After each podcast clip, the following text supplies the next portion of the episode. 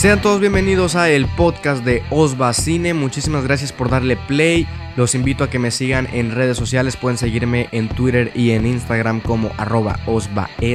Y si quieren saber más sobre mí, sobre mis opiniones, sobre mis críticas, reseñas a películas y series eh, de todo el mundo del cine en general, pueden seguirme en mi canal de YouTube Osva Cine, donde aparte de críticas y reseñas podrán encontrar curiosidades, análisis, tops y muchísimas cosas más respecto al mundo del cine. Muchísimas gracias por darle play y nos estamos viendo.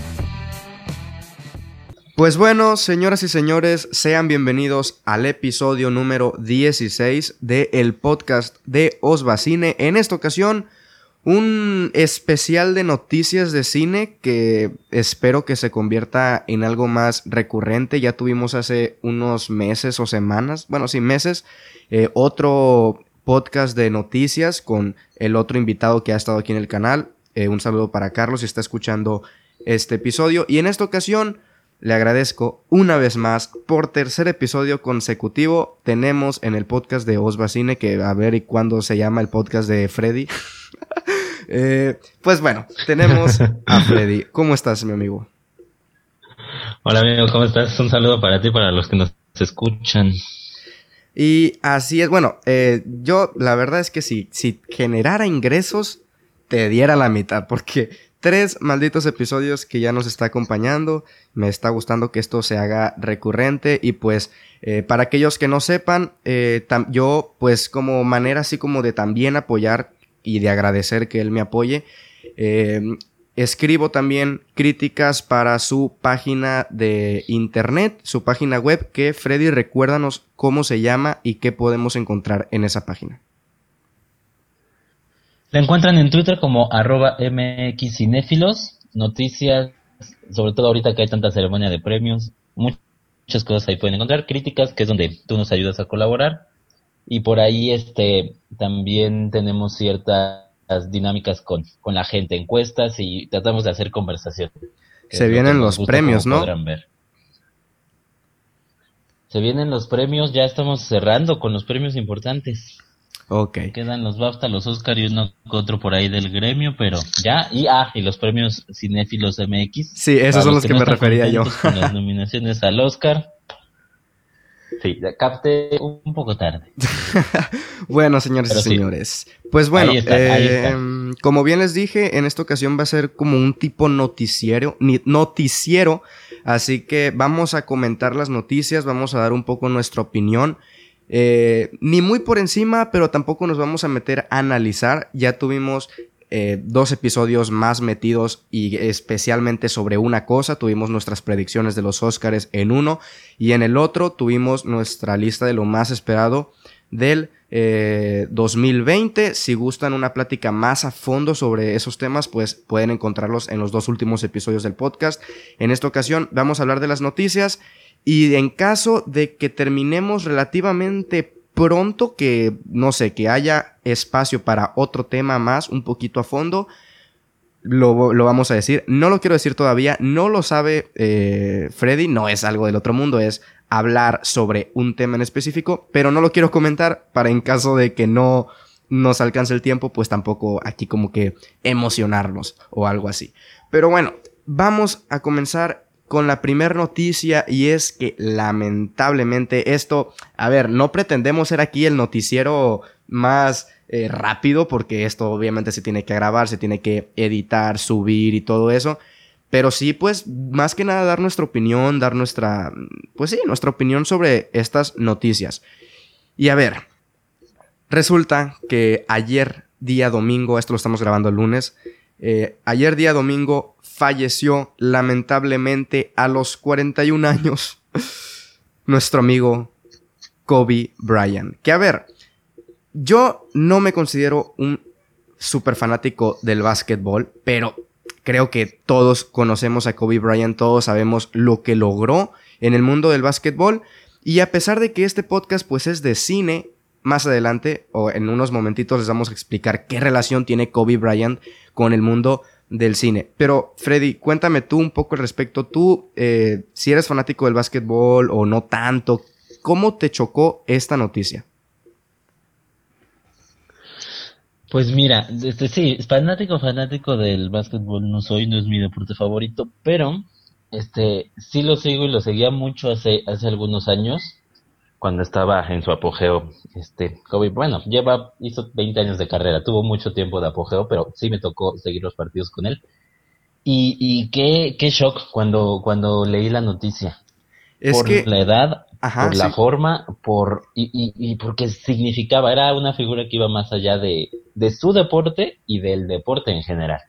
Y además de que fue como que muy repentino, ¿no? O sea, como que era un domingo, un domingo de echar la hueva, de si acaso uno que otro ver los Grammys, cosas así. O sea, era un domingo. Nada pasa los domingos más que los premios. y, y, y de pronto Twitter estalla, Facebook estalla, todas las redes sociales estallan con esto. Y la primera vez que lo leí, yo sí pensaba que había sido una broma de mal gusto. Se me hacía muy. Mm, sí, choque, choqueante, pero como que fue muy repentino todo. Y es como de que, wow, Kobe Bryant, uno de los atletas. Eh, bueno, deportistas, atletas, como gustan decirle, más importante de los últimos años, que más logros ha conseguido, perder la vida en un accidente aéreo. Y ojo, que no únicamente perdió la vida Kobe Bryant, también perdió la vida su hija. ¿De cuántos años tenía? No sabes, no, me, no recuerdo en estos momentos. Trece. Trece años. Una niña que también su hija estaba, pues, entrenando básquet. Obviamente quería ser basquetbolista, seguir los pasos de su padre. Pero, damn, todo eso, tanto su hija como, pues, el propio Kobe Bryant perdiendo la vida pues sí, sí terminó un poco choqueando, sobre todo, pues obviamente a los fanáticos, a las familias, a los amigos y todo eso. Pero a ver, ¿qué relación tiene con el cine? Porque pues aquí hablamos más que nada del cine, noticias de cine. Bueno, pues para aquellos que no sepan, en el año 2017 hizo un cortometraje animado. Eh, él lo escribió y él lo narró, lo dirigió, no recuerdo exactamente quién, no sé si tengas el dato. Este, ahorita se los, ahorita se los decimos. Bueno, eh, mientras mi amigo Freddy lo busca, porque yo no me puedo andar metiendo internet si no se me cae esta llamada. Eh, hizo un cortometraje animado en el 2017 que se llamó Dear Basketball, querido basketball, en el que la verdad es que es una animación pues que no es tanto como, es como una animación tipo, como si estuvieran, como si hicieras dibujos en una libreta y los empezaras a hacer así para que pasara. lápiz. Ah. Ajá, sí, ah, para que pasara para que pasara hoja por hoja y esto que fuera creando una animación. Eh, pues de ese tipo de animación fue y ganó el Oscar en 2018, ya saben que pues se celebra un año después, eh, a mejor cortometraje animado. Así que esa es la relación que tenemos, eh, bueno, que tiene Kobe Bryant con el mundo del cine, que ganó un maldito Oscar. No le bastó con lo que consiguió en el básquetbol, se tuvo que venir a la industria del cine y ganó un maldito Oscar, lo que muchos quisieran, muchos trabajadores que llevan años y décadas trabajando en el cine y no lo han conseguido. Ay, no, perdonen. Eh, no sé si, si conseguiste el dato.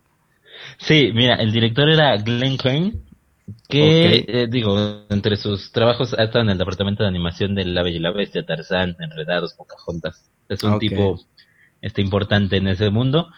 Y pues sí, este ganador del Oscar, además de todo, además de todos sus logros deportivos, ganador del Oscar con este cortometraje que era que lo hizo después de retirarse, era como una carta de despedida a su carrera. Y, pues si lo ves ayer, termina siendo una carta de despedida de su vida. Sí, claro. Y es, fue como de, bueno, vamos a hacer este cortometraje. Si pega, bueno. Si no, pues ni modo. Pero ahí quedó ahí llegó el Oscar. Pero bueno. No creo que se lo haya imaginado jamás en la vida. No, ni yo, ni yo. Pero bueno, eh, pues lamentablemente teníamos que iniciar este episodio con esa noticia. Lamentablemente, el, la leyenda del básquetbol, Kobe Bryant, perdió la vida tras un accidente aéreo a los 41 años de edad y también su pequeña hija de 13 años. Pero bueno, eh, quisimos poner esta noticia al inicio para ir como que, pues, de nivel de emoción, de más triste, más apagaditos, a un poquito terminar, pues ya, pues, un poco más alegres. Eh, tampoco, pues, es la intención ponernos tristes. Y, y bueno, dejando ya de lado esta trágica noticia, vamos a comenzar porque tenemos noticias de prácticamente de todos lados.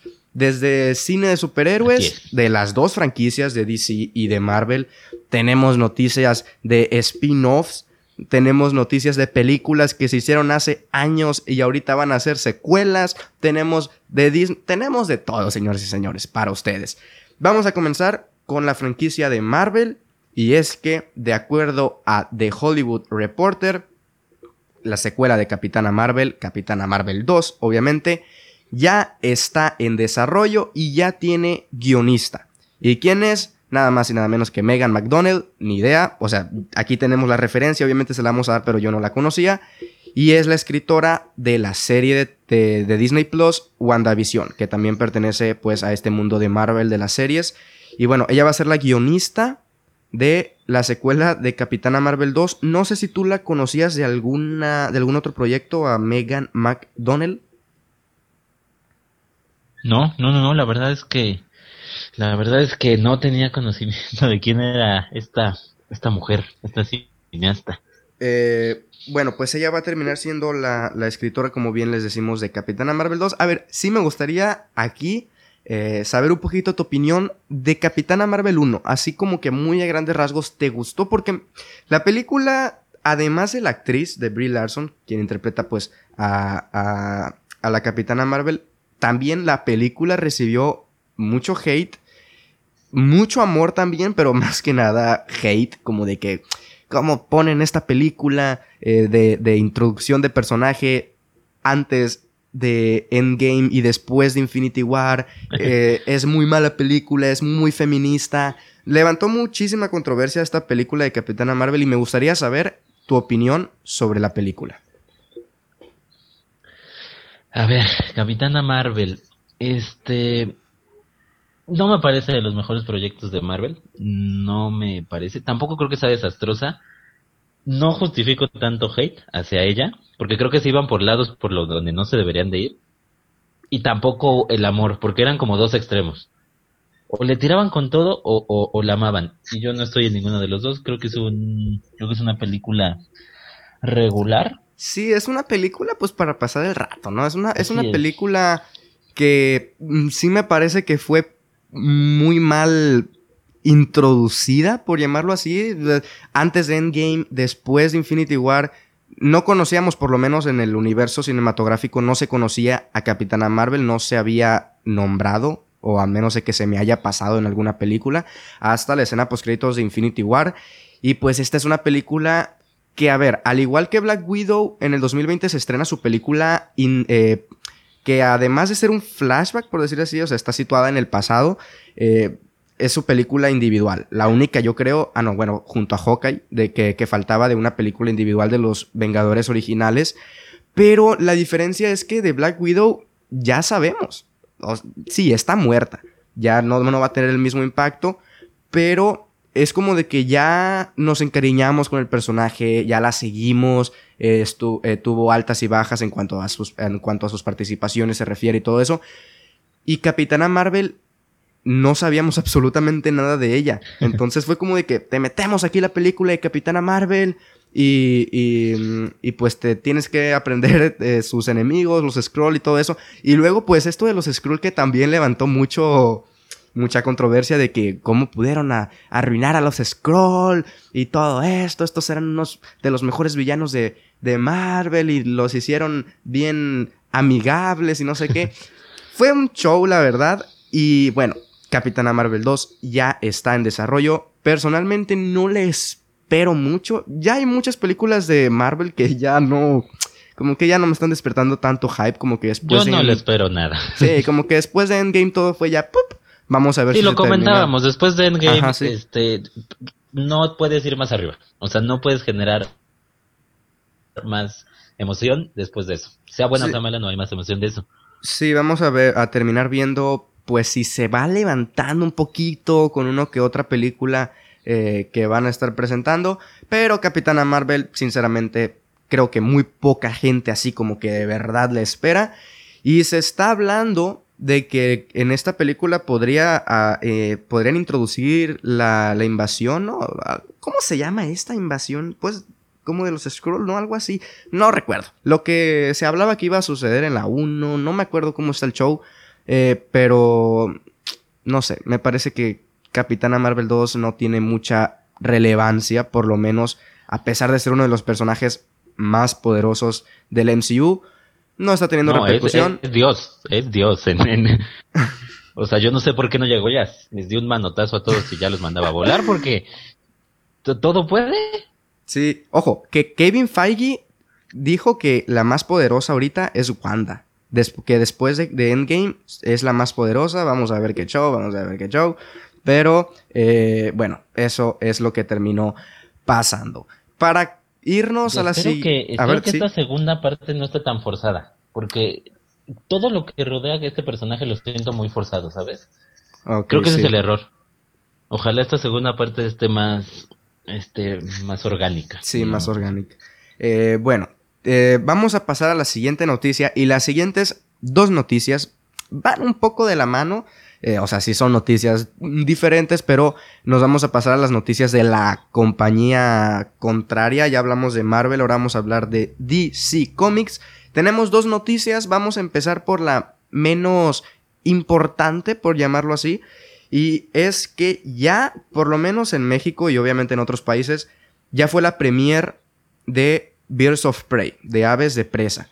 Por lo tanto, ya salieron gente, ya salieron youtubers, ya salieron invitados estas reacciones no son de críticos profesionales. Es decir, son de. Pues de. Sí, de gente que fue invitada a la premiere y fue como de que, ok, vamos a, poner nuestras pequeñas reacciones de la película. Em, es una de las películas que ya se va a estrenar en unas semanas. Se estrena el 2, ahí no me equivoco. No. El. No. Ah, ¿cuándo se estrena? El 7. Se me fue la fecha. O sea, ya, ya va a ser viernes 31 a la siguiente semana. Que caerá, ni idea, no estamos en la escuela. Viernes 6. Sí, 6. 7. Ajá, sí, 6 o 7. Uno de esos dos días. Y, y bueno, salieron las primeras reacciones. Eh, la gente estalló, que les gustó un montón. Estuve leyendo por ahí eh, impresiones de que era lo mejor que había hecho, o sea, la mejor película de DC desde la trilogía de Nolan. No sé si estén contando Joker o no sé.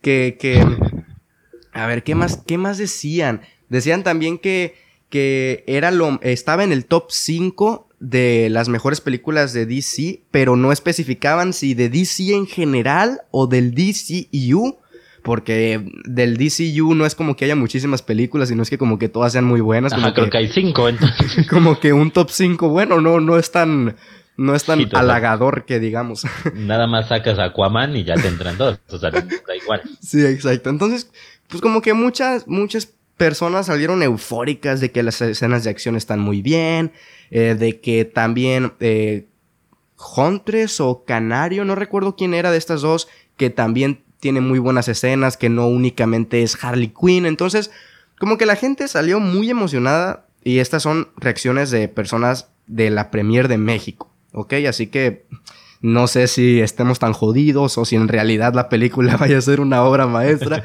no sé, pero esas son las primeras reacciones de Birds of Prey. ¿Tú qué opinas? ¿Que les han de haber dado ahí un poquito o que en realidad si está muy buena o que exageraron mucho o es una es marketing, más o menos tú qué aires tienes.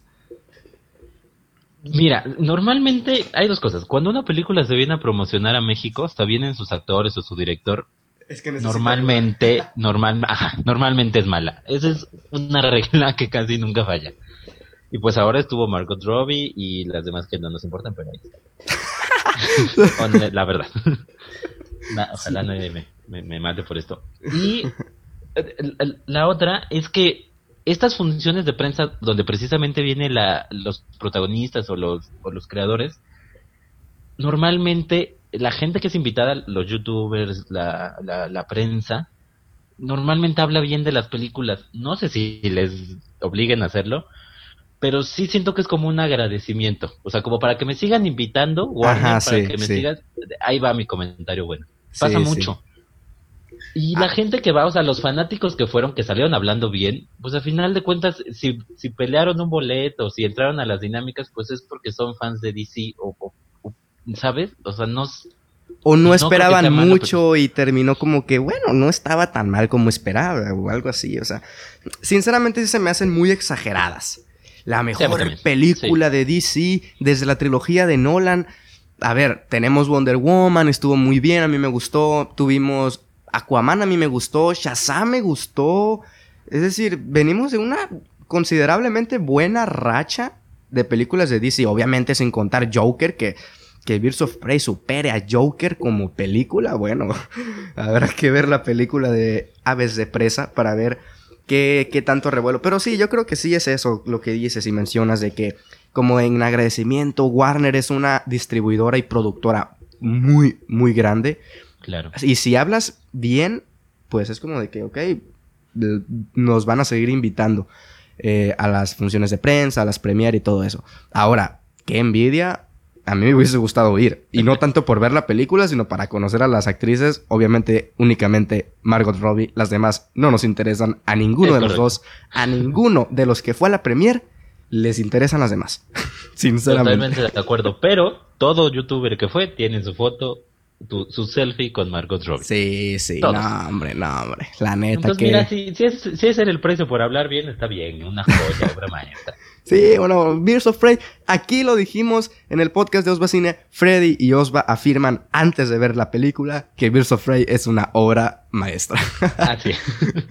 Pero bueno, pasamos a la siguiente noticia que tiene que ver con DC. Este es del DC nuevo que se está creando, no sé cómo llamarlo, como que él dice un poco independiente, como que el que no independiente de cine independiente, sino de que no pertenece al DCU, o por lo menos por ahora vamos a ver cómo lo terminan eh, conectando más adelante. Tenemos la noticia y esta noticia no estaba prevista, no estaba aquí en el pequeñísimo guion que hacemos de las noticias, hasta que ya estábamos a casi nada de empezar. Y es que el día de hoy, lunes se confirmó, y bueno, confirmó Matt Reeves a través de su cuenta de Twitter, subió una foto de que ya las grabaciones de la película de Batman, de Batman, The Batman, eh, la película protagonizada por Robert Pattinson, eh, ya entró a grabaciones, ya está comenzando a rodarse esta película. Y supuestamente la película llega en 2021 en verano. Así que Todavía falta más de un año para ver esta película, si es que no se retrasa o si pasa algo raro. Pero hoy ya comenzó a rodarse la película de Batman con Robert Pattinson. ¿Tú qué esperas de esta película? ¿Te parece que va a ser una buena película o que Robert Pattinson la va a cagar o tienes fe en Robert Pattinson? Porque a mí la verdad, soy de los que sí se sacó un poquito de onda cuando supo del casting, pero después de haber visto Good Time de los hermanos Safdie después de haber visto, por supuesto, El Faro de Robert Eggers. Sinceramente, yo tengo fe completa hacia Robert Pattinson y tiene como que buen porte de, Bruce, de un Bruce Wayne joven. Vamos a ver cómo se mira con el traje, pero sinceramente creo que sí lo puede hacer bien. ¿Tú qué opinas? Yo también, yo también le tengo fe a Robert Pattinson y al proyecto en general no sé, eh, digo, me gusta mucho Batman, pero los actores, la, el, el, el tono que creo que le van a dar me, me, me, atrae, me llama la atención. Robert Pattinson es un buen actor, yo sí creo que es un buen actor. Y, y es este tipo de actuación muy tipo Bruce Wayne, o sea, esa persona este, destrozada por dentro, pero que por fuera parece este, no ser muy emocional creo que encaja perfectamente Robert Pattinson en esto y el resto del elenco es fantástico. Ahora, que ya hayan iniciado este rodaje quiere decir que Robert Pattinson ya llegó al peso porque se decía que no podían empezar a grabar porque no tenían peso. O se rindieron y dijeron, bueno, con este peso le damos de la chingada, si no, nunca vamos a llegar a la fecha de estreno. Y ya cuando se estrene va a resultar que es Robin, ¿no? Porque ¿Te no imaginas? va a ser Robin. Robert Pattinson cambia de planes y va a ser Robin. va a ser Robin. Digo, en, en, DC no, no tienen como, como mucho, ¿cómo llamarlo? O sea, pueden salir con estas cosas, pues. Sí, sí, no tienen mucha organización, por lo menos en los últimos años que digamos. Eh, pero la verdad, aquellos que todavía sigan viendo a Robert Pattinson con su papel en Crepúsculo, la verdad, señores, vean por lo menos esas dos películas que les digo, Good Time y Robert y Robert Pattinson y, El Faro. Muy buenas películas. películas en sí muy buenas y las actuaciones, tanto de los dos personajes de Robert Pattinson, muy, muy sobresalientes, muy destacadas. Tienen crítica de las dos películas en mi canal, así que guiño, guiño, vayan a checarlas, vayan a darles, a darle un ojo, porque la verdad, sí son mis dos papeles favoritos de Robert Pattinson. Sí pongo por encima su papel en El Faro, un poquito más que el de The Lighthouse. Digo que el de. Tama, estoy más confundido. Que el de Good Time.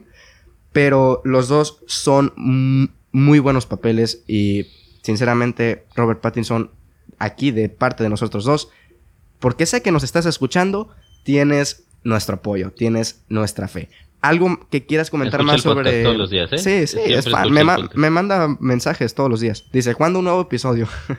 Eh, no sé si tú quieres comentar algo más de la película, de esta noticia en sí, de Robert Pattinson. ¿Cuál es tu papel favorito de él? Algo que esperes, no sé, lo que quieras. Mira, mi papel favorito, concuerdo contigo, de Lighthouse. Lo que hacen los dos actores de esa película es fantástico. Pero para no copiarte, pues voy a tener que decir. Este, Cedric Diggory en Harry Potter. Ok. No, no es cierto. no, The Lighthouse, completamente. Y este, sobre el proyecto, pues nada, a ver qué. Comentabas el tema de que igual y lo conectan con el. Porque hay como cuatro universos de DC, ya no entiendo sí, nada. sepas. Está, mira, está el Darks, que es en el que van a estar entrando estos villanos, como la que está Joker, que son como que películas un poco independientes, que no es un universo sino que es como una extensión de DC, que creo que se llama así, DC Black o DC Dark, algo así, en el que están estas películas como que un poco de presupuesto más bajo, eh, pero pues que siguen siendo personajes de DC. Pero esta película en sí no viene de ese. Es como que no sé, es que realmente no sé si quieran crear un nuevo.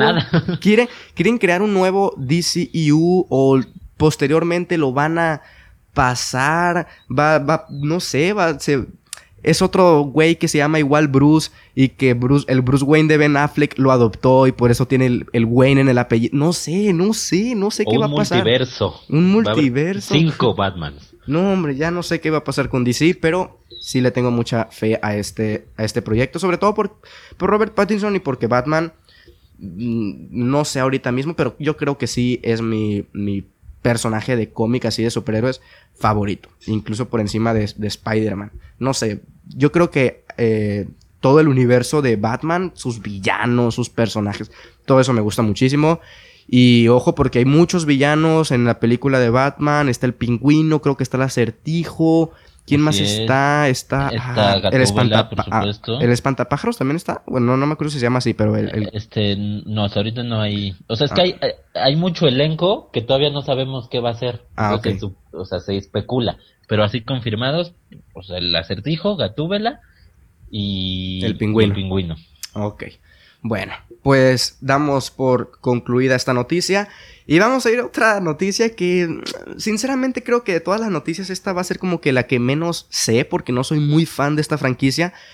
Pero bueno, esto es un rumor, creo, creo que es un rumor. Esta noticia ya salió, el, este rumor salió el 23 de enero. Según veo aquí la fecha, no sé si ya se confirmó, ya me eh, dirás tú si sí o si no, lo que sabes. Pero se dice que Disney ya está preparando el remake de Piratas del Caribe. Así es, Piratas del Caribe. Ya nadie se acordaba, yo creo, de esa franquicia. Y el nuevo Jack Sparrow, sí, el icónico Jack Sparrow, interpretado por Johnny Depp y todo, Johnny Depp, eh, va a ser Zac Efron. Zac Efron. Mm, no sé, o sea, si a primera veo la foto comparando a Johnny Depp y a Zac Efron, no es como que me dé mucho mucha, ¿cómo, ¿cómo, se le dice?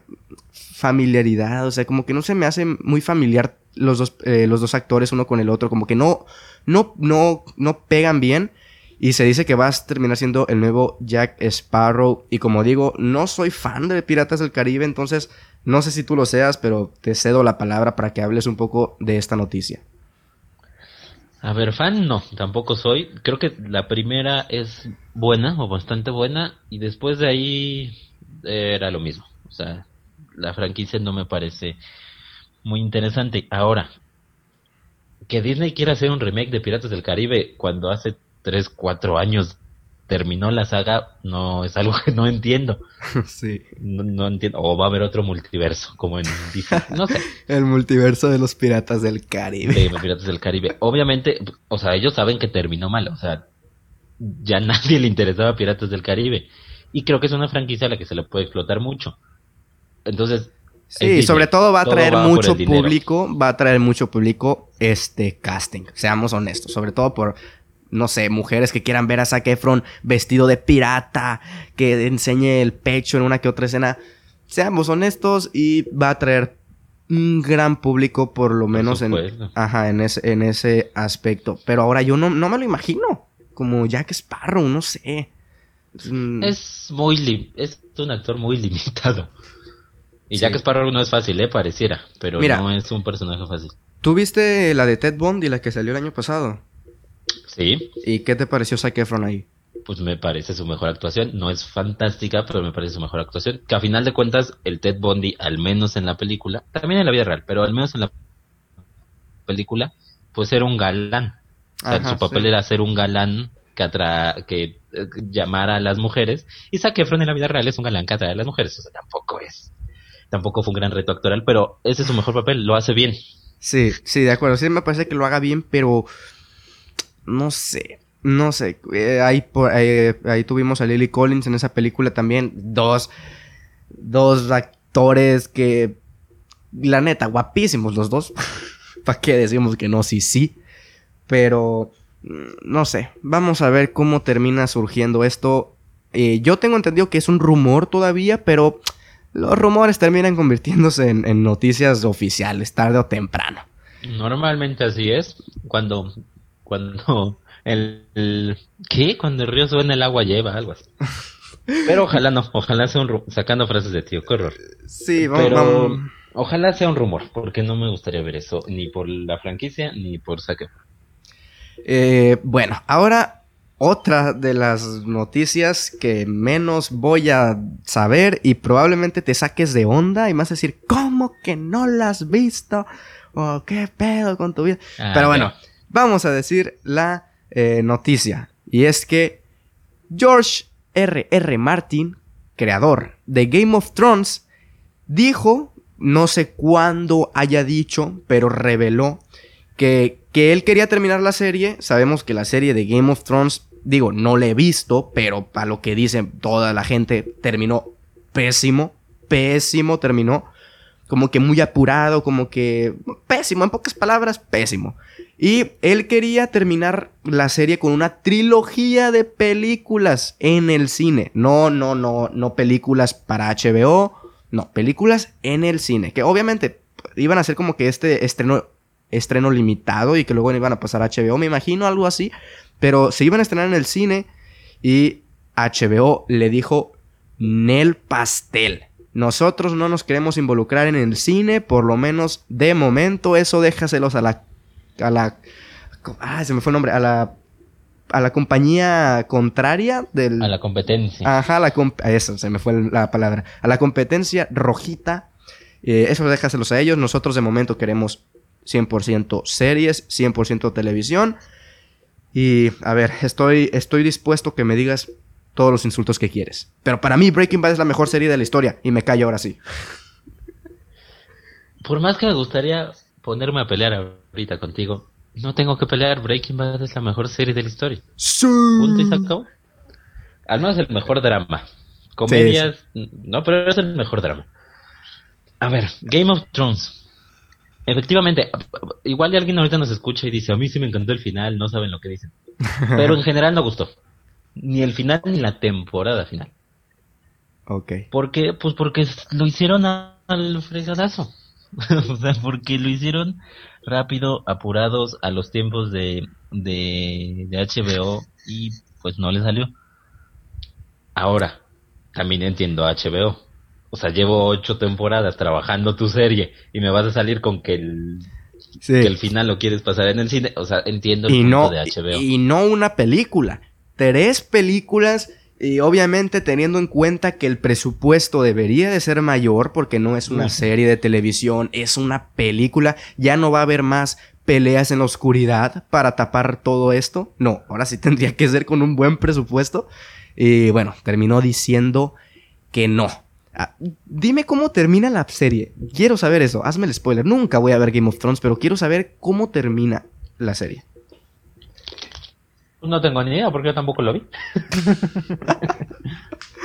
bueno, pues. ¿Qué te puedo eh, decir? Ah, toma el trono, eso sí sé. Ah, bueno.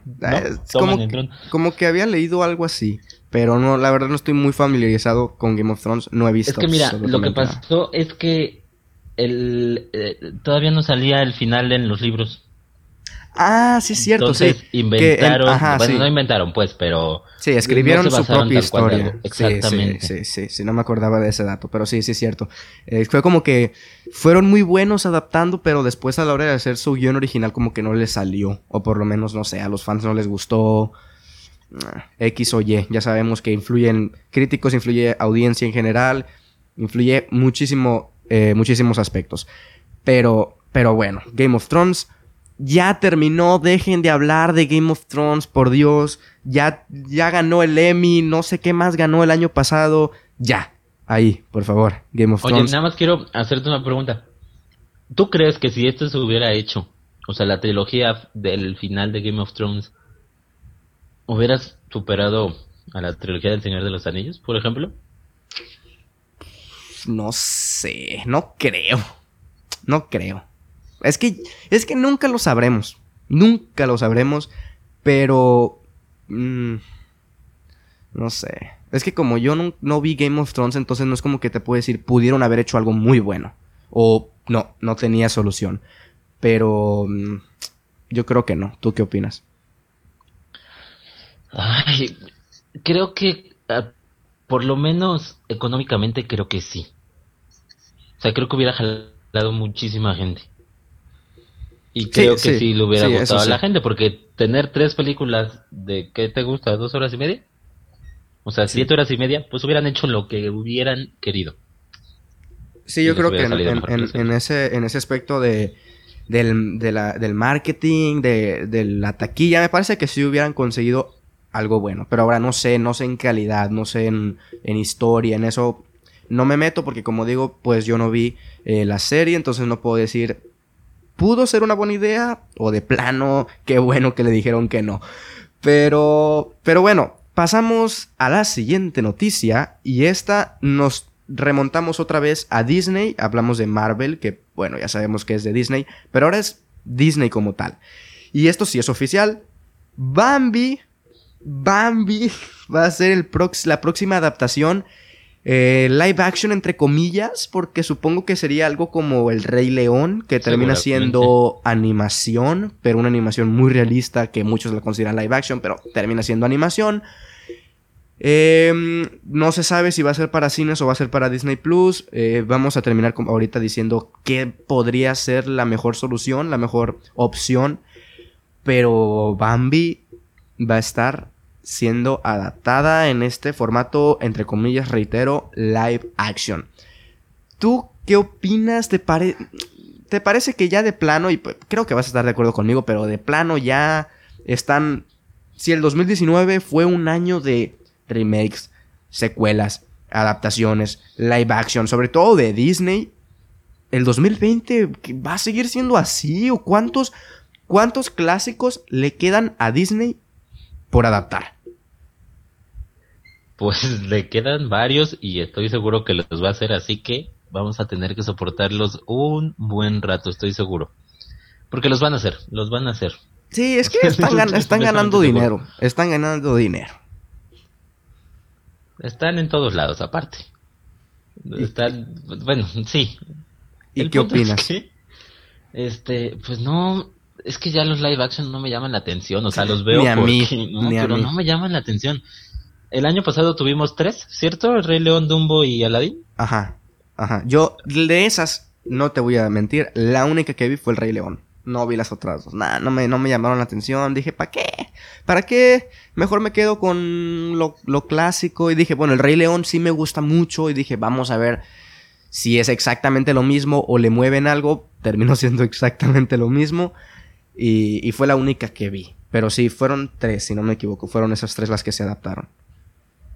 Sí, y, y bueno, Rey León fue lo mismo, pero pero más barato. No sé, no me, no me pareció buena. Creo que la única que sale bien librada para mí, Aladdin. A mí sí me pareció que salió bien librada, pero bueno. En general no, no son buenos productos los live action de Disney, pero dejan muchísimo dinero. Sí, que al fin de cuentas... La gente pues, los va a ver. Sí, sí, e, es... Eh, ya sea porque los papás quieren llevar a sus hijos, pues para que sepan, pues porque los papás vieron las los clásicos, quieren que sus hijos pues también vean estas películas, o incluso los mismos papás la van a ver ellos porque les quiere recordar pues su infancia o lo que sea. Eh, pero de qué va a generar taquilla, va a generar taquilla, no hay fecha, no se sabe si va a ser para cine o para Disney Plus. ¿Tú qué, qué crees que sea mejor? Yo, yo pienso que si es para cines van a tener que soltar más billete que si es para Disney Plus, pero creo que tienen amplias posibilidades de también generar una buena taquilla. Mm, entonces no es, no sé, yo si fuera ahí el mero mero, Bob Iger, si se llama así, ¿no? A lo mejor estoy quedando como un tonto anoche. Eh, eh, si yo fuera él, no, no, no, en estos momentos no tendría muy claro para qué lado me voy. ¿Tú, tú hacia qué lado te irías? Yo me iría hacia el lado de Disney Plus. Ok. Porque eh, también algo que comentábamos en una de las noticias pasadas, algo que llama el público son los actores o, o, quién está involucrado, vamos. O sea, por ejemplo, en Dumbo llamó la atención que era Tim Burton, en Aladdin llamó la atención que era Will Smith, y el Rey León no tenía actores, pero el Rey León eh, llama gente. Bambi no creo que llame tanta gente, no va a tener actores, me, imagino, va a ser todo animación, creo yo. Y no creo que funcione tanto, tanto en cine. Creo que va a ir como La Dama y el Vagabundo. O sea, me parece un proyecto de los que van en esa canasta. Que La Dama y el Vagabundo creo que le fue muy mal, ¿verdad? Muy mal. En primera porque Disney Plus pues no está para todo el mundo. Eso ya es un factor. Mucha gente pues no pudo ni siquiera verla. Pero los que la vieron, yo no la vi. Como que no, no escuché muy buenas cosas de La Dama y el Vagabundo. Entonces no sé si termine siendo. Que se termine metiendo, como dices, en esa canasta de películas que a lo mejor iban a Disney Plus porque no las quieren sacar en cines. No sé, no sé cómo termina sucediendo esto. Pero bueno. Eh, seguimos, seguimos con las noticias. Eh, y vamos a hablar ahora de otra secuela, que esta secuela me parece que podría funcionar. Sobre todo pues a cómo terminó la, la original. Y estamos hablando de la película de Mel Gibson, eh, que, se va a llamar La Resurrección de Cristo, eh, que es la, original salió en el 2004, ya muchos años después, más de una década, va a llegar con eh, el mismo actor, ¿no? Estuve leyendo que va a ser el mismo actor principal y supuestamente podría llegar en 2021. La mí la verdad es que la película me gustó mucho. Y es obviamente la película em, modelo, por decir así. Es como, es como tú mm, te intentas acordar o, pides una recomendación de una película de, de, este tipo, de la Pasión de Cristo y todo eso. Y te dicen la de Mel Gibson. A menos de que haya uno ahí que diga, mira, Mira la de Martin Scorsese, porque en esa es una historia distinta. a menos de que, de, que, de que digan eso, siempre se terminan yendo para recomendar la de Mel Gibson. Yo había visto hace como tres semanas, me metí ahí a IMDB y puse eso, puse la, la, la, de, la original y me salió ahí la, resurrección y dije, ah, cabrón, es la secuela, pero decía rumor todavía. Y mm, y, dije, ah, va a haber una secuela, la chingada, va a estar buena. Y ahorita pues ya, ya se empezó la producción de la secuela. ¿Tú qué opinas? ¿Te gustó la original? Eh, ¿Te parece bien o mal la idea de la secuela? ¿Cómo crees que vaya a terminar? Cuéntame un poco. A ver, la, la primera, la original, pues es muy buena. Es muy buena y además fue un éxito porque yo recuerdo, digo, no era un pequeñuelo, ni tan pequeñuelo. Pero eh, yo recuerdo perfectamente que en esos tiempos todo mundo hablaba de esa película. Todo mundo. Para bien, para mal, para lo que sea. Pero todo el mundo hablaba de esa película. Por, porque es muy polémica.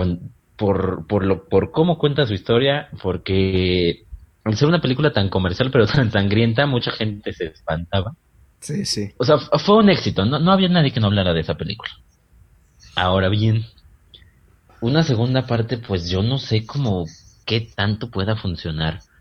Porque, em, spoiler alert de la Biblia, Jesús este, se muere, ¿no?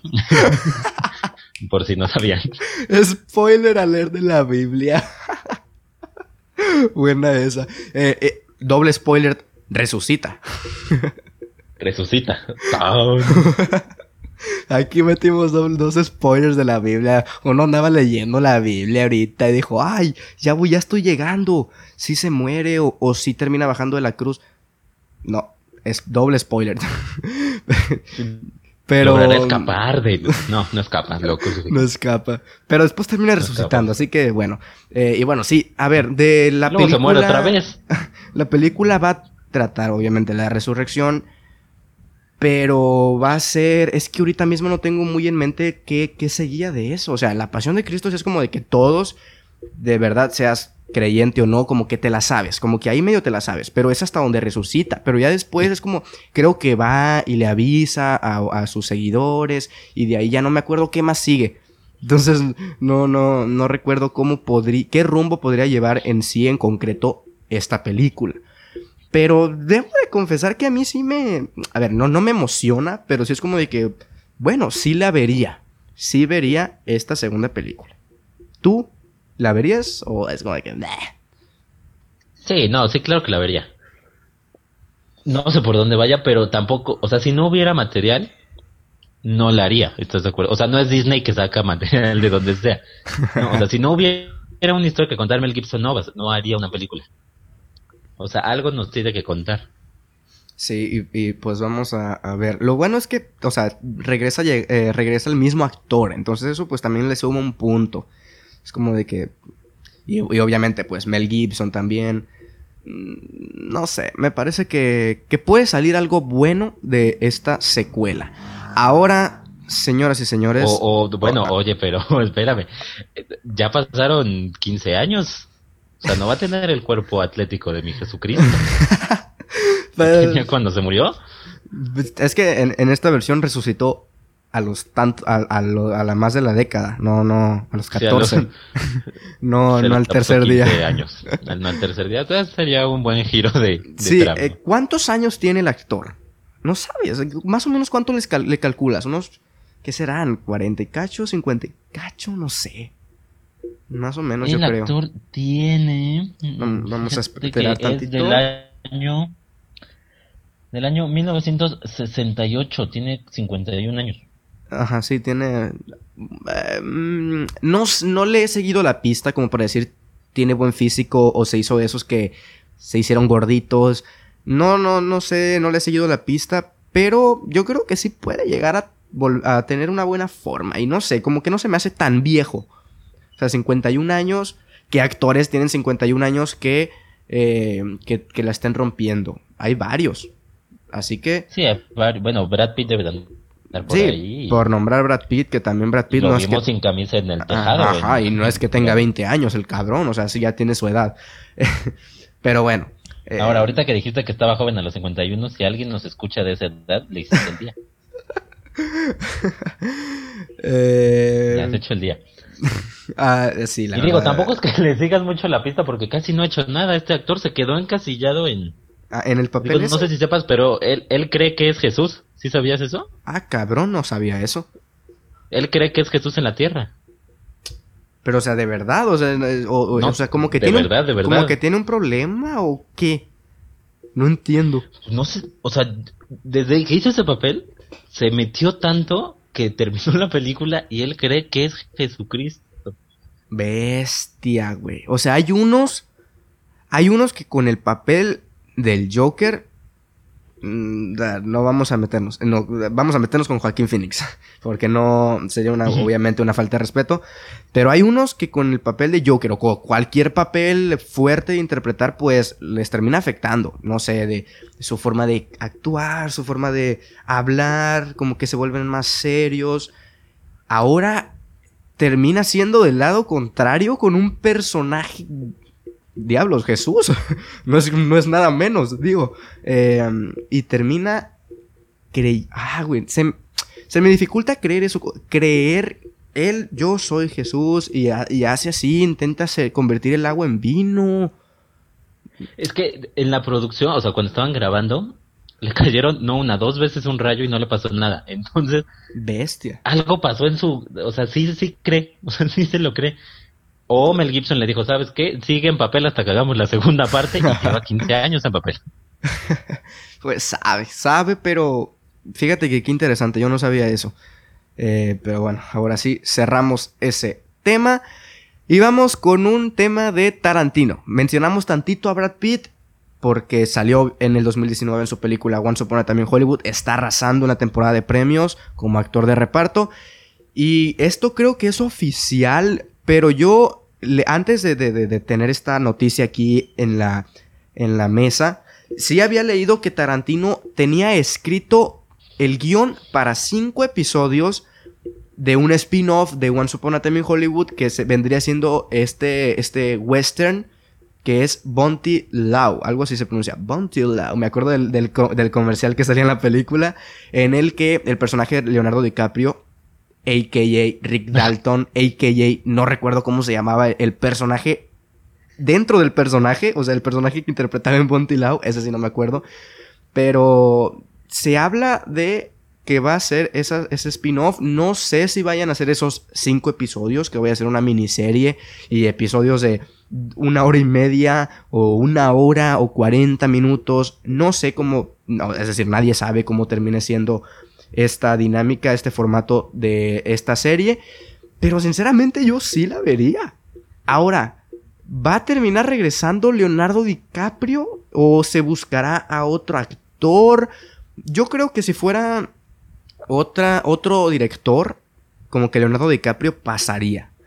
Pero al tratarse de ser Tarantino, que no es poca cosa, eh, y de una película muy exitosa como fue Once Upon a Time in Hollywood, me parece que va a terminar accediendo y a mí me gustaría ver a, DiCaprio en, un, en una serie, cómo se manejaría así en una serie y a Tarantino dirigiendo una serie y escribiendo una serie. Sinceramente, a mí me llama la atención y si en caso de que llegue a salir, la voy a ver. ¿Tú qué opinas? A ver, punto número uno, Once Upon a Time in Hollywood me gustó, pero a secas. No me pareció una gran película, pero sí me pareció un gran personaje Rick Dalton. Entonces, sí, sí vería una serie sobre ese personaje. A final de cuentas, yo creo que siempre hemos querido ver algo más de uno de los personajes de Tarantino. de eh, Vincent Vega, de, de quien tú me digas pero este estando tan reciente, o sea, el actor se vería igual, todo igual, pues por supuesto que llama la atención. Ahora, sí parece que van, o sea, son cinco capítulos, dice Tarantino que de media hora. Ah, pues técnicamente es como meterse en la en la filmación de una película, sí, o sea, en cuanto a tiempo. Yo sé que no es lo mismo, pero creo que creo que DiCaprio sí se podría adecuar a eso. O sea, si fueran tres temporadas, pues no, no le da su agenda, pero a esto yo creo que sí. Y no creo que a Tarantino le diga que no nadie. Nadie. bueno, sí le han dicho que no, pero ya a estas alturas ya no. Sí, o sea, alguien que acaba de trabajar con él. Ahora, eh, mm, referente a, a, Tarantino y a eso de, de sus personajes. Es... Eh, ¿Tú cómo verías Kill Bill 3? Estuve leyendo que esa puede ser su décima película, Kill Bill 3. O no sé si leí mal. Pero, no sé, yo creo que sí me gustaría ver otra película, no una tercera parte de Kill Bill. A ver, ahorita, rápido, ahorita que dijiste lo de la película, justamente lo de las series, o sea, si Tarantino cumple su palabra de 10 películas, una mente como esa no va a dejar de trabajar, o sea, no se va a limitar a eso. Sí, se va a ir a otras cosas. Son las series, exactamente. Ahora, sobre su última película que dicen que es Kill Bill. Después de Pulp Fiction, mi película favorita de Tarantino es Kill Bill 1 y 2, o sea, como una sola. Ok, sí. Me fascina. Pero yo no quiero ver una tercera parte de Kill Bill, honestamente. Y mucho menos después de tanto tiempo. Sí, yo tampoco, no sé, mira. Ah, antes de ver una tercera parte de Kill Bill, eh, a ver, ¿qué otra película del mismo Tarantino te gustaría ver como una segunda parte? Yo sí me gustaría ver una segunda parte eh, de Perros de Reserva, de... A ver, Bastardo sin Gloria a mí me fascinó, pero no le veo una segunda parte. Es como de que ahí quedó. Pero es, sí hay otras películas pues es que está como Jesucristo. sí hay otras películas. hay otras películas de Tarantino que preferiría verle una, una secuela que una tercera parte de Kill Bill. Ahora, no estoy diciendo que su décima película me gustaría que fuera una secuela, me gustaría que fuera algo nuevo, pues algo original. Entonces, no sé. Pero nos salimos tantito del tema, quería comentar eso eh, de Kill Bill 3, pero en sí la serie de Tarantino, y no sé, a mí me llama la atención porque sería esto como un western de Tarantino en formato pues televisivo, con un actor de cine hollywoodense muy top, muy grande, en formato televisivo. No sé, sería... Ahora, la distribu... ¿Qué plataforma de streaming o por qué medio crees que termine siendo distribuido? ¿Por una plataforma de streaming y por cuál? ¿O o, o, en la televisión en sí, así como que cada lunes van a pasar un episodio. ¿Tú cómo, cómo crees que termine sucediendo esto? Pues mira, yo soy muy, este, muy romántico. A mí sí me gustaría que fuera en, tele todo. O sea, una vez por semana, nueve de la noche. Mientras lo pasen en México. Claro, exactamente, porque bueno, no, no llega aquí. O sea, lo pueden hacer hacia allá y aquí no llega en internet. Pero, este, un rumor, y ese sí es rumor, es que este va a pasar o va a salir en Netflix. Pero es rumor. Y yo sí creo que va a ir por ahí. Aguas con Netflix. Porque volvemos a lo mismo. O sea, va a ser una megaproducción, ¿no cree? Sí, yo creo que tiene el dinero para hacer una megaproducción? Sí, de acuerdo. Y, y aquí pasamos a la siguiente noticia porque justo hicimos aquí una transición muy, muy lineal, o sea, tiene mucho que ver sobre las plataformas de streaming, porque salió una noticia que, wow, esto por lo menos es para México, tengo entendido, así que los mexicanos nos seguimos jodiendo. A partir del primero de junio, todas las plataformas de streaming, sea Netflix, Amazon Prime Video, HBO, eh, ¿cuál, otras hay en México? No sé. Eh, bueno, esas tres son las principales. Eh, va a aumentar. Spotify también. Ah, ah, no sabía eso.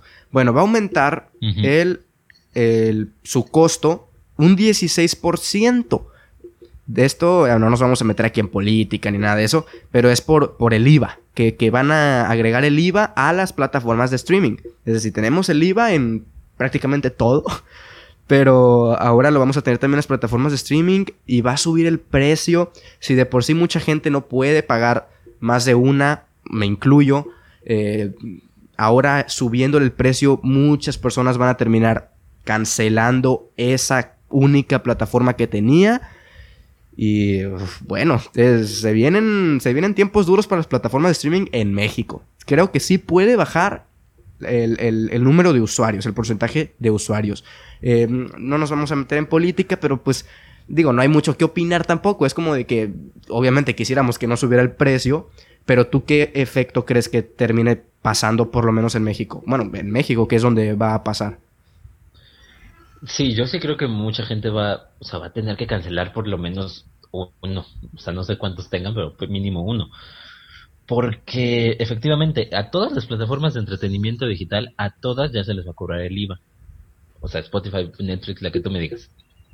Entonces, también Uber, Didi, de todas esas, ¿eh? O sea, todo lo que tienes todo lo digital, sí.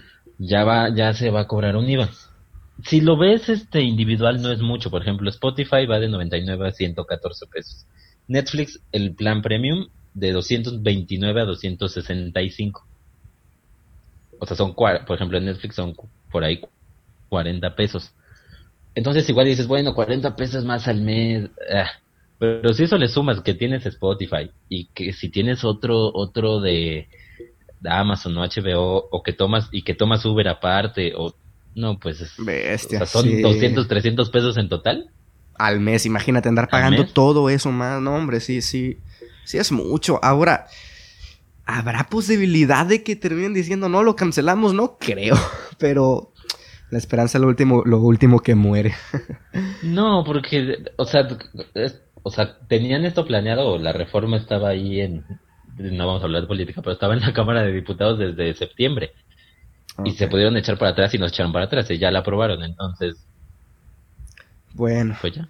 Em, aquí cerramos mm, las noticias, entre comillas, pero vamos a hablar, y esto va a ser muy rápidamente porque no va a ser análisis, sino va a ser una noticia, o sea, como le hemos estado haciendo esto, este, este episodio, sobre las ceremonias de premios que ocurrieron la semana, pues, pasada. Es decir, tuvimos los Annie Awards, que premia la animación, tuvimos los Goya, que premia el cine español, con una categoría ahí para...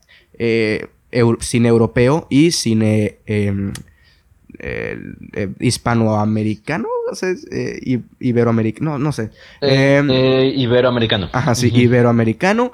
Y bueno, los Ani, los Goya, tuvimos ya más metidos, mm, como que más de lleno los Oscars, tuvimos los premios del sindicato de directores, tuvimos el de los fotógrafos, de, los eh, fotógrafos, sí, o sea, cinematógrafos, como, como, como le gustan decir, los que hacen la fotografía en las películas.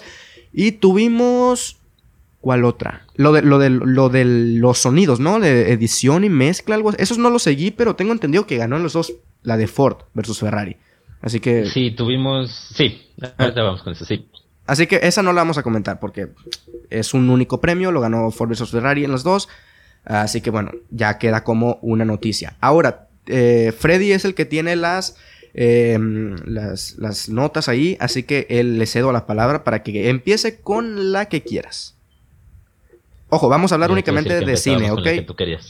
no, vamos a, no nos vamos a meter a, las series. Vamos a hablar de cine. No porque no hablemos de series, sí hablamos de series, tuvimos aquí unas cuantas noticias de series, pero estamos más cerca de los Óscares, así que vamos a hablar de, de cine.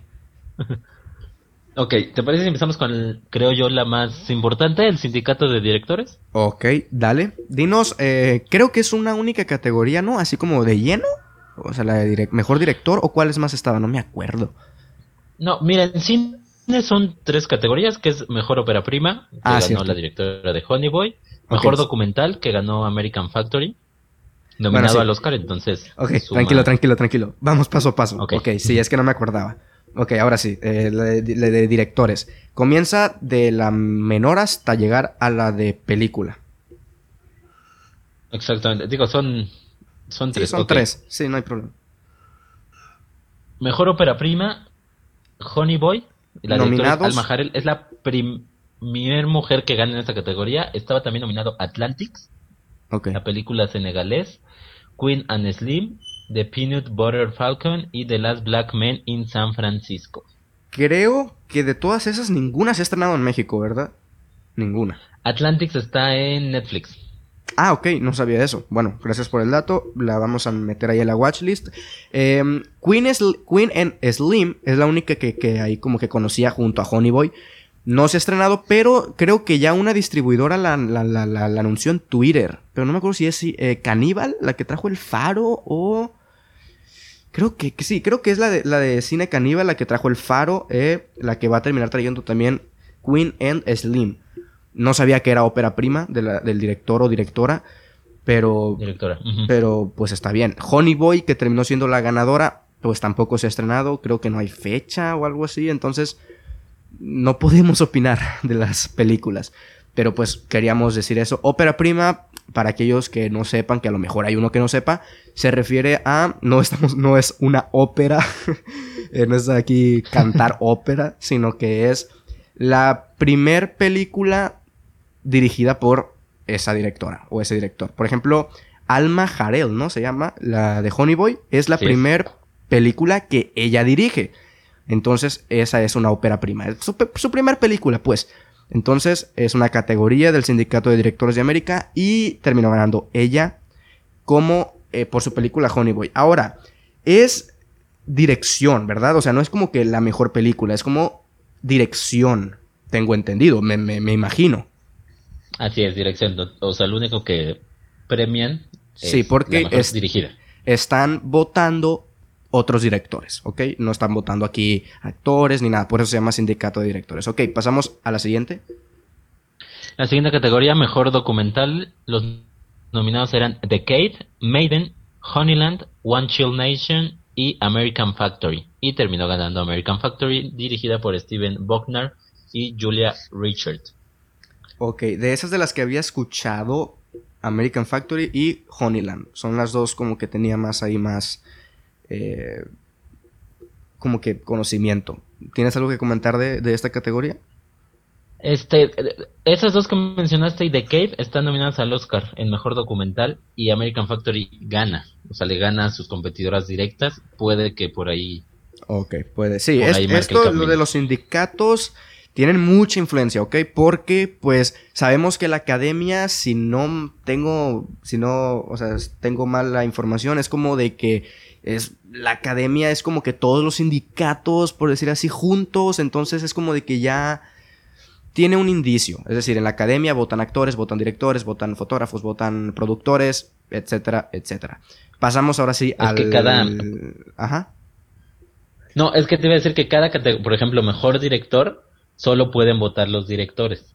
Entonces técnicamente votan las eh, mismas personas. Sí, es, eh, ajá, salvo que Mm, ¿Qué diferencia puede haber entre los votantes? Que, a lo mejor pueden votar en el de la academia, a lo mejor pueda votar uno que no pertenece al sindicato de directores, probablemente. Exactamente. O sea, por ejemplo, voy a decir un número, no es el dato real. En el sindicato de directores hay 300 directores, 300 directores, y en la academia hay 500 directores. Ok, miren, para que tengan una idea, Tarantino no es del gremio de directores, tengo entendido. Bueno, lo que tú me comentaste. No, no es del gremio de escritores. De ah, de escritores, de escritores, ok, perdón. Por ejemplo, Tarantino no votó en el de... O sea, va a votar como escritor en los, en los Oscar, pero no en el sindicato. Y, y, ya se viene también el sábado que viene. miren, el sábado que viene, primero de enero son lo de, eh, los de los escritores y el domingo son los BAFTA, que son la Academia de Inglaterra. Así que, bueno, pasamos al siguiente categoría, Sí, y ya la última, la categoría más importante, mejor director en un largometraje. Los nominados Bong Joon-ho por Parasite, Martin Scorsese por The Irishman, Quentin Tarantino por Once Upon a Time in Hollywood, Sam Mendes por 1917 y Taika Waititi por Jojo Rabbit. ¿Y terminó ganando? Pues Sam Mendes por 1917. Ahí está. Eh, de nuevo, mm, creo que lo tiene ganado en los Oscars. Creo. Totalmente. No sé, o sea, todavía en película no estoy tan seguro. la dirección, el Oscar al mejor director es suyo. Eh, le recordamos que en el episodio anterior están nuestras predicciones de los Oscars.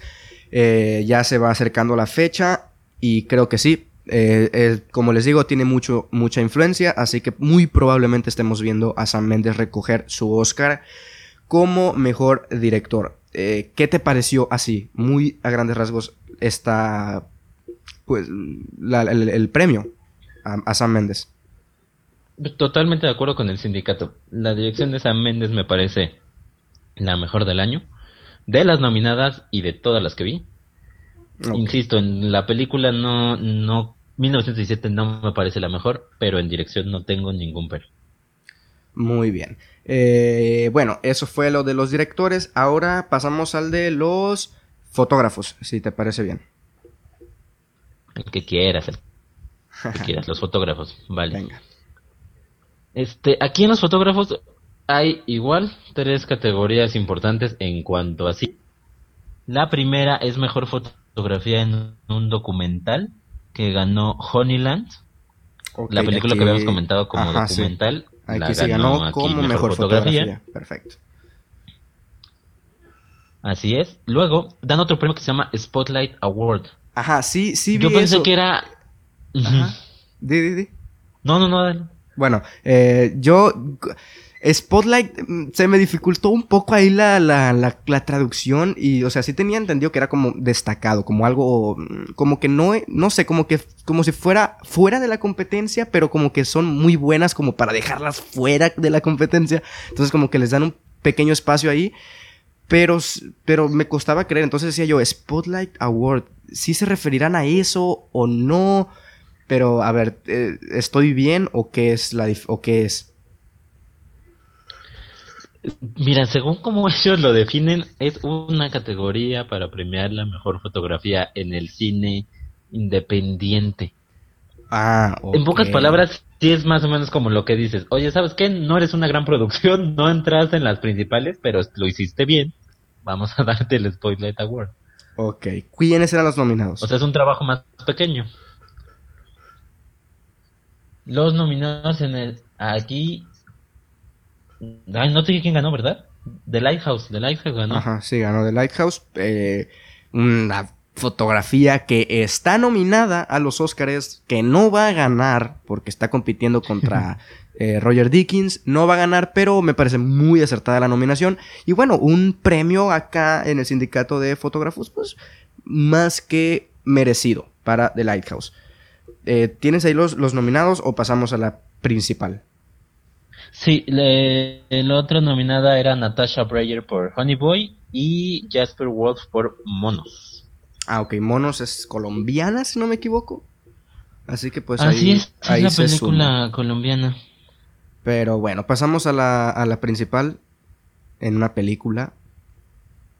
Así es, mejor fotografía en un largometraje. Los nominadas, las películas nominadas eran 1917, Ford vs Ferrari, Joker, Once Upon a Time in Hollywood y The Irishman.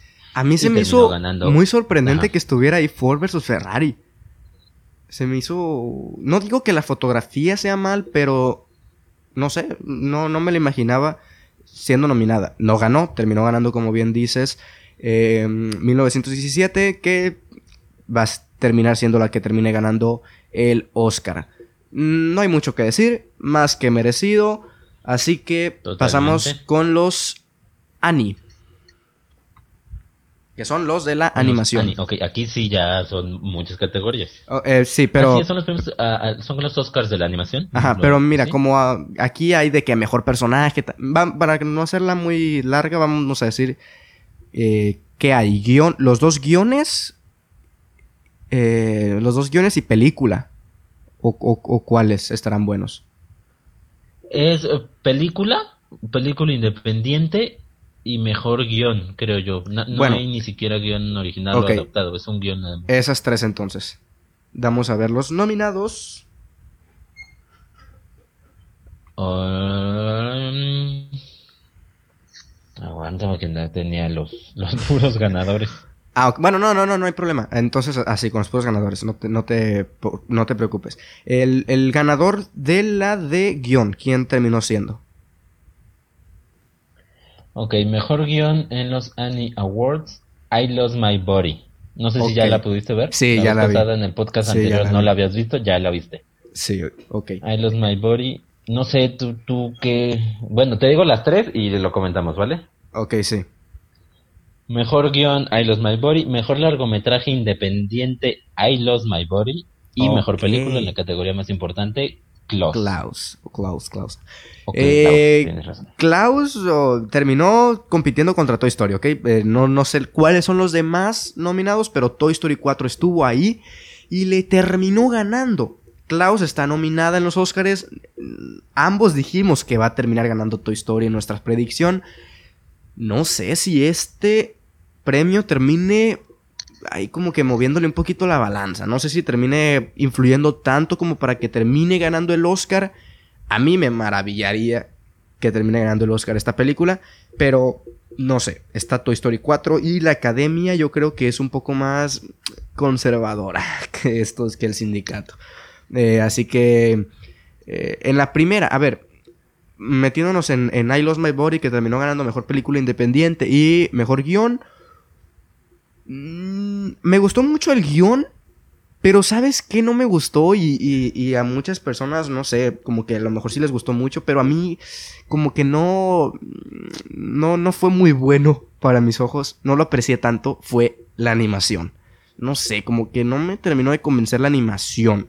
La animación únicamente, ok, es, es muy importante porque es película animada, pero en sí la animación, o sea, el guion sí me gustó mucho, me parece que sí está muy bien acreditado. Y también la película sí, en general sí me gustó, pero no sé, la animación mm, no me terminó de convencer. ¿Tú qué opinas de I Lost My Body? Y la animación es muy, eh, muy discreta. Por ejemplo, Klaus trata de hacer una animación antigüita, pero es perfecta, o sea, es maravillosa. Y lo de I Lost My Body es más, más decente. Te digo los nominados rápido que eh, aquí en, en guion estaba Frozen 2, Cómo entrenar a tu dragón 3, Toy Story 4 y Weathering with You. No, ganadísimo. O sea, me decidí Sí, totalmente. O sea, lo mejor de Los My Body es la historia, o sea, no tanto la animación, sino lo que cuenta. Sí, de acuerdo. ¿Tienes los nominados de los otros? Sí, aquí tengo los nominados de, de todas. Ok, a ver. Mira, mejor película independiente que también ganó I Lost My Body. Estaba nominado una película que se llama Promer, Weathering with You, otra vez, Ocos In y la película animada de Buñuel en el laberinto de las tortugas. Esa, la de Buñuel en el laberinto de las tortugas, pequeño spoiler porque no lo vamos a nombrar en la de los Goya, ganó mejor película animada en los Goya, ¿ok? Únicamente pues para mencionarlo. Y tiene ya distribución en México, aún no se sabe cuándo llegará, no hay fecha, pero se va a estrenar en México, así que pues para que la esperen. Seguramente no llegará a donde yo vivo, pero pues para que lo esperen. esa película, me imagino que española, porque participó en los Goya. Em, la única que he visto es My Body, pero creo que también merecidísima. Y de la película animada en sí, ¿quiénes estaban? En la película, un segundito antes, encontré otra categoría importante, mejor dirección en una película animada. Ah, ok. Ok, nominados Frozen 2, I Lost My Body, Missing Link, Withering With You y Klaus. O Klaus. Y ganó Klaus, mejor dirección. Ok, sí. Mm, pues... En mejor película, Frozen 2, Como entrenar tu dragón 3, Klaus, Missing Link y Toy Story 4. Y como ya sabemos, ganó Klaus. Son todas las que están en los Oscars, ¿verdad? ¿O falta alguna? Frozen, Frozen no estuvo en los Oscars, es cierto. No estuvo Frozen y en ese lugar estaría los My Body. Ok, pero aquí entró en Independiente. Eh, y de todas esas, yo creo que está muy bien, Klaus. Yo creo que está muy bien. Eh, me parece que no hay mucho que comentar. ¿Tú tienes algo que decir? Pues que se mete Klaus en la competencia, algo que parecía que Toy Story llevaba mucha ventaja. Se metió Klaus. Y ojo, el 72% de las películas que han ganado aquí, el premio que ganó Klaus, han ganado el Oscar Mejor Película Animada. 72%. Ok, ok, es un porcentaje bastante alto, así que vamos a terminar viendo el próximo 9 de febrero que termina sucediendo. Vamos con los Goya y en los Goya les adelanto que, como era de esperarse, Dolor y Gloria fue la que terminó consiguiendo más premios, pero vamos a decir eh, mejor película, mejor dirección y, mejor guion, pero de pura casualidad no ganó Dolor y Gloria en las tres. Eh, sí. ok, sí. Sí, dime. No, lo que gusta, lo que gusta es decir. Ah. sí, se llevó película, dirección y guion. Eh, sí, yo creo que son como pues las más importantes. No nos queremos meter aquí a todas porque pues personalmente de cine español no vi mucho. Pero Dolor y Gloria está nominada en los Oscars. Y ojo, porque probablemente termine habiendo una sorpresa ahí. Mejor película extranjera, Dolor y Gloria. Mejor película, Parásitos. Vamos a esperar el 9 de febrero. Pero así terminaron también los eh, Goya.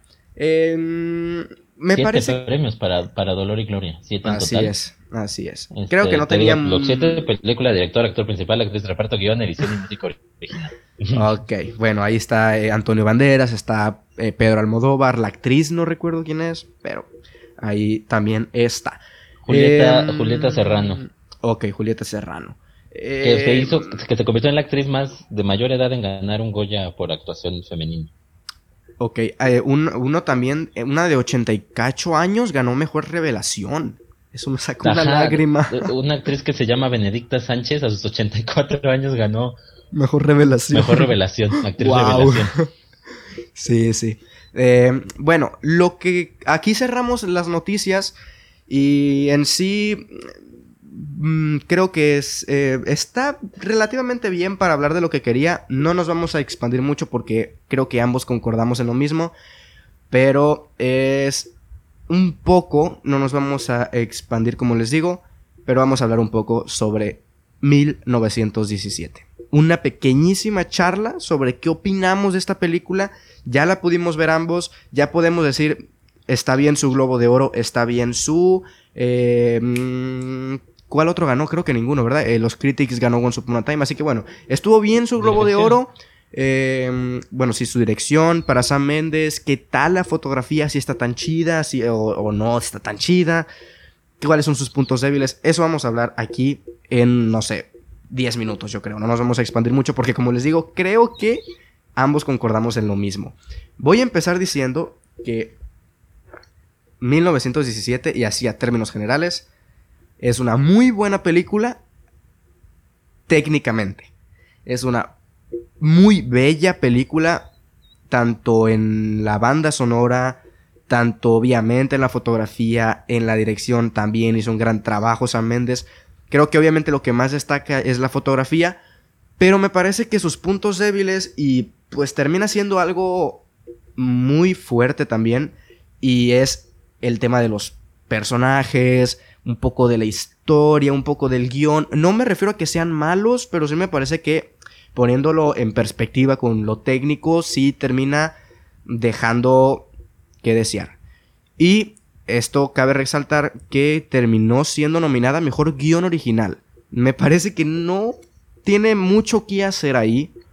Diría que incluso Once Upon a Time in Hollywood tiene mejor guion que 1917. Pero así en términos generales, eso es lo que pienso. Vamos a ver qué dice en términos generales Freddy para si hay alguna discrepancia, pues ponernos un poco a hablar de eso. Te escucho.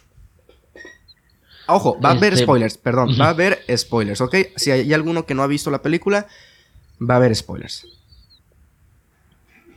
Este, spoilers, se acaba la Primera Guerra Mundial, chavos. Bestia. Este, y luego hay la humanidad. Increíble. y luego hay otra. bueno, Qué cosas No, a ver, este... Sí, visualmente es maravilloso, técnico es lo técnico es sorprendente, el sonido, los efectos visuales, todo, todo es, es increíble.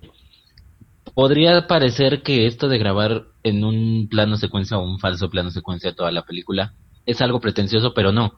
O sea, sí tiene una razón de ser. Sí agradeces que así lo haga porque te, te, te, va, te va envolviendo en la historia y va siguiendo a ese personaje en su en su road movie, si así lo quieren llamar, porque literal va de un punto a otro. Pero la historia. Ah, no, no es que sea mala. Ajá, pero sí pero sí, lo más flojito. Sí, no está a pues. la altura de lo que ves. Em, a ver. Además, los personajes no, no están como bien construidos, ¿no? sí, sí, es que. Es que, a ver, aquí entra lo que les iba a decir. No voy a decir nombres, pero yo escuché por ahí que una persona dijo que la fotografía no cuenta nada. Y yo estoy muy a favor de que la fotografía no es únicamente que se vea bonito, sino que también obviamente tiene que transmitir algo. Por ejemplo, eh, no sé, por ejemplo, dar un ejemplo que Joker, a mí me gusta mucho su fotografía porque además de que se mira muy bien, me parece que hay una muy buena paleta de colores. Por ejemplo, cuando eh, Arthur Fleck todavía es como que Arthur Fleck como que está al inicio, como que es una paleta de colores muy oscura, muy fría, y cuando ya es el Joker, ya es como que muchos colores. Eh, la, pantalla siempre está de color naranja, de color rojo. Como que siempre tiene mucho que ver la fotografía también en la película The Joker, que está nominada en los Oscars. Va a terminar ganando Roger Dickens. Pero les digo, a mí lo que me cuente, lo dije en mi crítica, que si quieren una crítica sin spoilers, está en mi canal. Creo que Freddy también la subió sin spoilers a su página web. Así, que pues, la pueden checar también para que tengan nuestros ambos puntos de vista. Em, a mí sí me cuenta y me cuenta mucho. Lo que dije en mi, en mi crítica es que...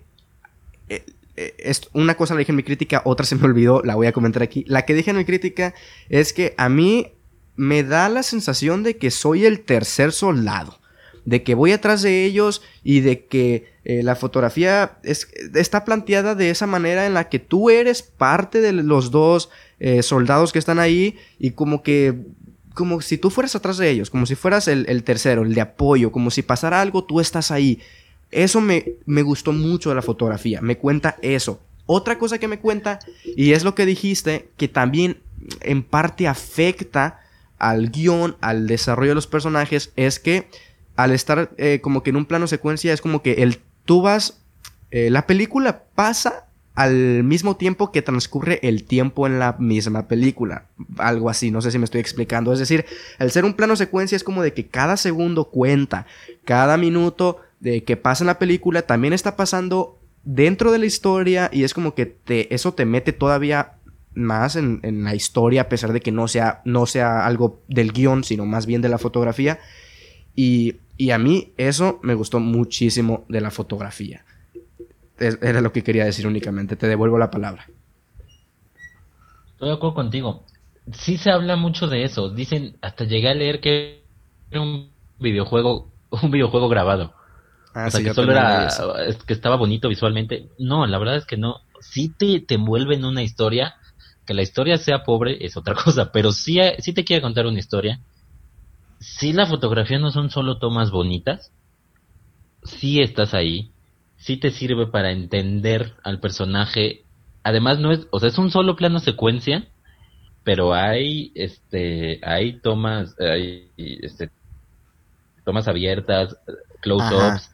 Sí, o sea, se va a la cara del personaje, luego se abre y ves todo, o sea, no, eso es algo personal. Ajá, eso también obviamente tiene que ver con el diseño de producción, que todo esté puesto de una manera en la que cuando la cámara gire o cuando abra el plano, se vea bien y que no se vea a lo lejos un güey allá sentado de la producción que esté tomando agua o que se vea por allá que todo está pasando en ese cuadro y que allá no está pasando nada porque pues obviamente todo está siendo creado. Es decir, eso habla muy bien también del diseño de producción, obviamente de la dirección de fotografía. Y algo que me gustaría comentar, no recuerdo si está nominada a Mejor Edición, creo que sí, pero la edición es muy buena. Porque la película, si bien está como que planteada en un solo plano secuencia, obviamente no es así y hay cortes eh, digitales en el que obviamente esto mete mano la edición de la película y lo comenté en mi crítica. ¿Cómo deben de hacer el corte en el momento exacto, preciso, para que el plano no cambie tantito, para que no se vea ese cambio, para que una esquina que estaba un una hoja de un árbol que estaba en la esquina y en ese momento meten la edición, se ve que la, que la hoja de árbol pasa normal como si no hubieran hecho el corte, pues. Yo me fijé en eso. Y eso habla también muy bien de la edición. ¿Sabes tú si está nominada? No es que no recuerdo. Estoy de acuerdo con que es un gran trabajo de edición, pero no está nominada. Ah, no, está nominado al Oscar. No les gusta nominar planos secuencias. Tampoco Berman estaba nominado al Oscar en edición. Ok, yo pensaba. Yo creo que, sí, creen que lo grabaron de corrido, no sé qué pensaron los de la academia. sí, O sea, ¿me entiendes? Es una edición milimétrica. Sí. algo no, sale la película. Algo que aquí vamos a decir el spoiler. Mm, a ver, spoiler. Sí termina llegando el mensaje, obviamente. Pero el spoiler aquí, y esto es algo que en los trailers te lo cuentan. Te lo cuentan de verdad. Y es que el uno de los dos soldados muere ahí pues en una parte de la película. Y en el tráiler, en esta escena, pues la mítica en la que está corriendo y están los bombardeos y todo eso, únicamente sale uno de los dos. Y es como de que en el tráiler como que decía yo, ah cabrón, entonces se muere el otro, o está sentado un ratito, o va ahorita va a salir atrás de él. Eso lo pusieron en el tráiler, obviamente, para darle promoción a su plano secuencia, pero como que sí dejaron ahí las puertas un poco abiertas. Y pues al final de cuentas, sí termina muriendo el personaje. Personalmente no sentí absolutamente nada de dolor, por lo mismo de que no hay un desarrollo de personajes. Pero, bueno, me parece que en términos generales la película funciona. No, yo no la pondría como mejor película del año ¿Tiene posibilidades de ganar el Oscar? Por supuesto que sí, pero creo que hay dudas todavía. Creo que la academia todavía tiene dudas de si darle el Oscar o no. ¿Algo que quieras comentar para ir cerrando el episodio? Es que tocaste muchos puntos. ok, no, sí, tranquilo. Entonces, este, si eh, quieres. ¿Por dónde empezamos? Eh, sí, comentabas lo de la edición, totalmente en desacuerdo con que no esté. Comentabas lo de la hoja del árbol, por ejemplo. Otro punto, no hay iluminación artificial, todo es natural. Entonces necesitaban grabar, o sea, al momento que cortaban, cuando grababan la siguiente escena, tenía que haber el mismo clima, tenía que estar nublado, tenía que haber el mismo viento o, las mismas condiciones y hasta las mismas nubes, o sea, vamos, parecido el cielo. O sea, es un extraordinario trabajo. Ahora, comentas que puede ganar mejor película. Es correcto, puede ganar mejor película. Si lo hace, se convertiría en la primera película en 92 ediciones del Oscar que gana ese premio, mejor película, sin tener a uno de sus actores nominados o una nominación en la categoría de mejor edición. Dices 92 ediciones, entonces nunca ha habido una película. Jamás una película ha ganado el Oscar sin que uno de sus actores esté nominado y su edición tampoco. O sea, sin esa combinación, jamás. Es que sí, es como de que... Eh, o sea, una película puede ser catalogada la mejor película del año sin que sus actores, por lo menos uno, esté nominado. Es como de que...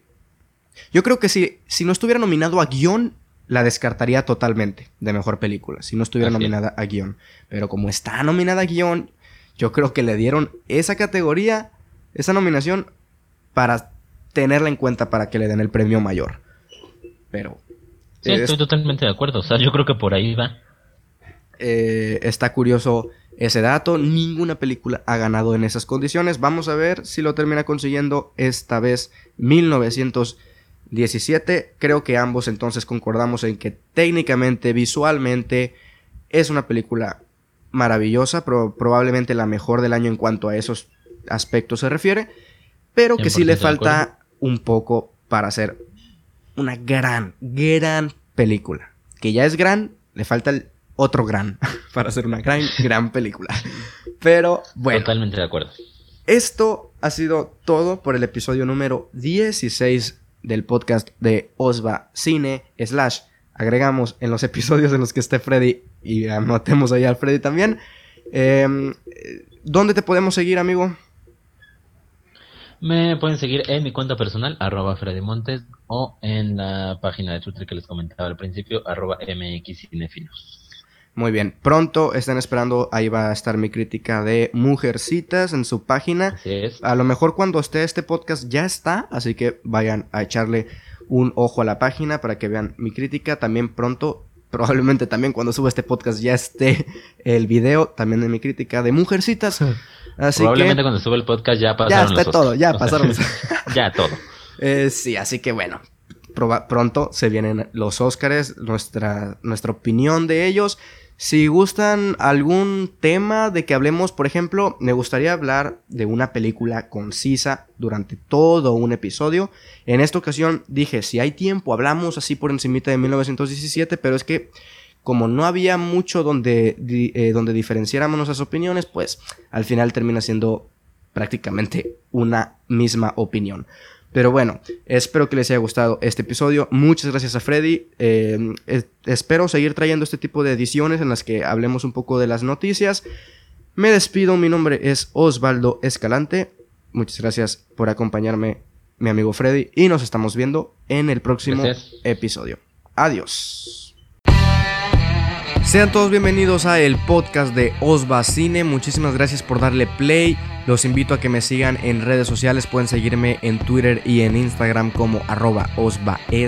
Y si quieren saber más sobre mí, sobre mis opiniones, sobre mis críticas, reseñas a películas y series eh, de todo el mundo del cine en general, pueden seguirme en mi canal de YouTube Osva Cine, donde aparte de críticas y reseñas podrán encontrar curiosidades, análisis, tops y muchísimas cosas más respecto al mundo del cine. Muchísimas gracias por darle play y nos estamos viendo.